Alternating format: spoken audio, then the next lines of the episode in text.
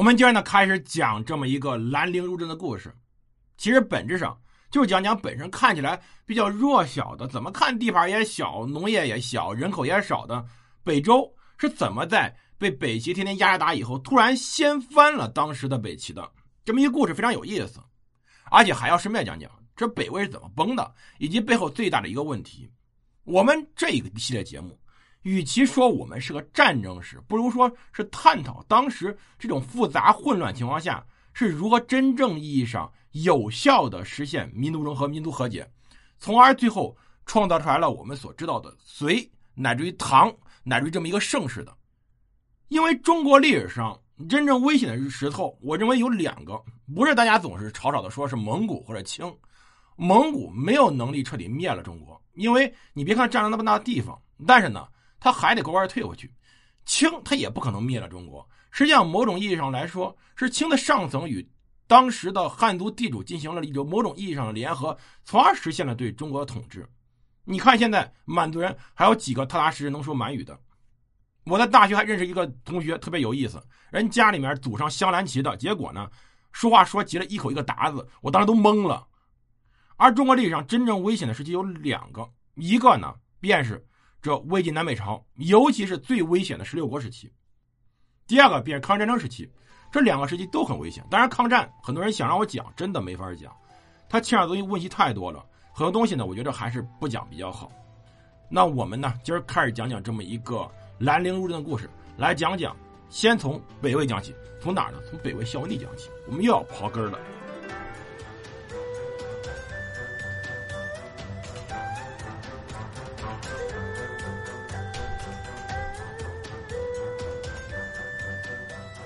欢迎大家收听蒙头读书。大家好，我是胡蒙，这里是我们的战争史。我们开始更新我们的节目。当然，早期呢，这前几集可能做不到一天一更，我们还要准备别的东西。而且最近呢，大家听的话，仔细听能听出来，我最近感冒还没完全好呢。我们可能得多少慢一点点，后面会逐渐恢复一天一更的。希望大家多原谅。那我们呢这边得从哪开始讲我们这个故事呢？得从北魏孝文帝的改革。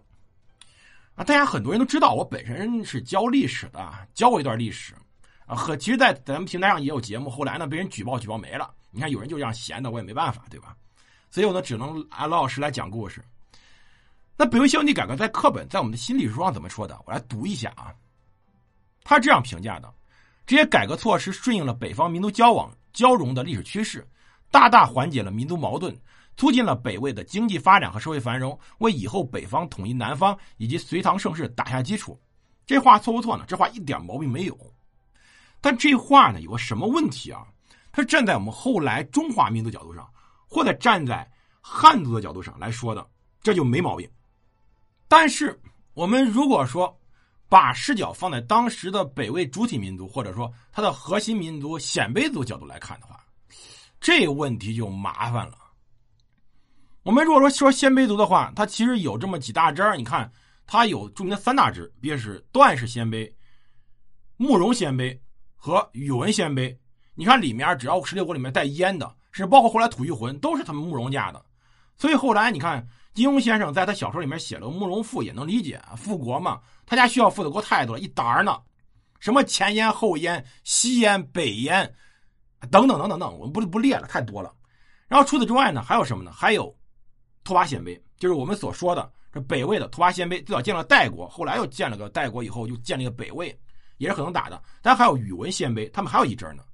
所以我们看啊，其实当时的情况就是，鲜卑人他们是一个很大的部族，也曾经反复的，我们说是反复的兴盛过。在公元二世纪的时候，谭石怀曾经把它兴盛过，后来科比能又统一又兴盛过，再后来呢，慕容氏曾经兴盛过，现在呢，拓跋氏再次兴盛。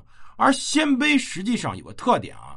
它本身进入中原是一个比较后期的一个事儿，就是你看最早来的，听过我们另外一个节目，如果大家想听这段历史，点我头像，正说上下五千年大历史里面正讲这一段，就最早进来什么呢？是当时的匈奴人，是当时的羯人，后来还有羌和氐，但是像鲜卑进的比较靠后，所以等鲜卑开始统一北方的时候，就面临一个问题。他所面对的既是一个混乱局面，非常混乱局面，同时他面对一样问题，就是所谓的这五十五胡十六国统治之下，确实很混乱，但也是初步完成第一波的民族融合。就是我们所说的很多当时的胡人，尤其胡人百姓，你像是一些匈奴人呐，包括一些羯人啊、氐人啊，他们很多人就种地的。你如果说不去硬性的去分辨的话，你发现他跟汉人没什么区别，就种地的，甚至农民之间长期通婚。所以呢，其实当时拓跋氏所面对的第一个问题这么一个问题，同时还有另外一个问题，就是这鲜卑人进入到中原以后，他们统治也是非常麻烦的。当时的民族矛盾、阶级矛盾非常非常尖锐。他进来以后，北边有个如如，那是在故意说如如，实际上就是柔然。后面会提到他很重要。同时呢，南边还有个南朝，虽然不怎么争气吧，但万一诈尸一下也是挺吓人的。而同时呢，这北方的其他民族基本上也不太听话。北魏开国以后，主要是压迫其他民族啊，对当时汉族也采取啊既仇视压迫也拉拢的政策。比如说，当时魏太武帝拓跋焘呢，在进攻刘宋的时候，便说过这种话。他说：“我今所遣斗兵，尽非我国人。城东北是丁零与胡。”南为三秦，低羌，射使丁零死者，正可减常山赵郡贼；胡死，正减并州贼。国人指的是鲜卑人，那所以说什么丁零啊、胡啊、三秦啊、低啊、羌啊，这明显不是他自己人，排除在外的。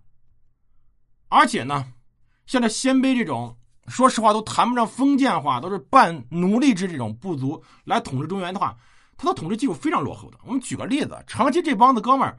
当官是没有俸禄，怎么办呢？自己抢。所以很多时候你会发现，他们的统治基本上谈不上什么统治艺术，谈不上什么统治秩序。而当时一直呢，从道武帝开始到太武帝的时候，封建化总是非常困难，鲜卑贵族和汉族士人总是不停斗来斗去的。当然，汉族受士人受到压制比较厉害。到文成帝的时候，他进入到所谓的文治阶段，开始去考虑这些问题。到文明太后执政以后，才开始彻底的准备做这些事儿。就所谓所谓我们所说孝文帝改革，实际上是文明太后，也就是冯太后以及他孙子北魏孝文帝两个人先后的改革。文明太后进行的改革呢，主要是进行封建化改革，而孝文帝的改革是在把封建化推到一个新高度以后，开始进行彻底的汉化改革。比如最典型的就是孝文帝本身的汉化改革。第一呢。他迁都洛阳，本身北魏的都城是平城，平城比较靠北，在哪儿？在今天大同那里。后来考虑到是不是迁都于邺城，但当时很多人反对。后来呢，孝文帝就以南征作为借口，硬性的迁都于洛阳。迁都洛阳以后呢，开始禁用鲜卑语，不准再以北俗之语言于朝廷。北俗，你想想，这话说的多难听，指的就是鲜卑语。而且再随后呢，禁用胡服，啊，不准穿鲜卑的衣服了，要穿汉服，而且抛弃了鲜卑的复姓，配以汉人单姓。比如说拓跋，北人为土为拓，后为拔，谓之先出于皇帝，以土为德，故为拓跋氏。夫土者，黄龙之色，万物之源也，所以干脆改为元氏。诸功臣也一样。而且不光这样，他把当时的门阀制度。就是在魏晋南北朝时候非常流行的门阀制度引进了北魏，引进了鲜卑人中，而且不光是改胡姓，而且还把复姓改为单姓，把鲜卑民民贵族和当时的汉族的名门高第给糅合起来。同时呢，他还胡汉广为联姻，他自己便娶了当时范阳卢氏、清河崔氏、阳城郑氏、太原王氏等，把他们。纳其女来充后宫，同时要求其他人呢互相之间联姻。比如他自己长弟配的是陇西李家的女儿，其余五个弟弟娶的有代郡穆家女儿、荥阳郑家女儿、范阳卢家女儿、陇西李家女儿、荥阳郑家女儿，那都是汉族大姓。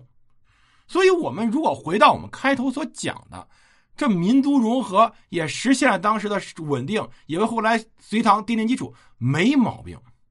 但这个话还是我们所说的，它还是针对我们所讲的这后来讲的中华民族、讲的汉族而说的。但对鲜卑族来说，这一次改革实际上是一个非常大的问题。某种意义上来说，北魏后来的一切矛盾都来自于此。而我们下集所讲的六镇兵变，毛病就在这儿。感谢各位收听，我们下集再见。